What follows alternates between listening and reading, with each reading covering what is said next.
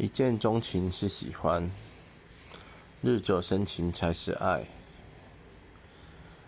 或许刚开始的时候，你看见一个人，觉得他很漂亮，他很帅，他是你心目中的对象，所以你想去认识这个人，这个是喜欢。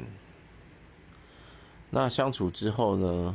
慢慢的、慢慢的，喜欢越来越多的时候。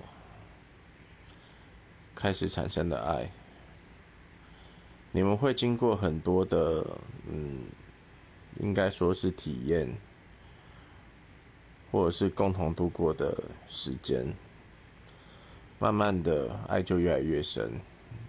可是，有的时候争吵会让感情变散，所以这种事情要学会珍惜。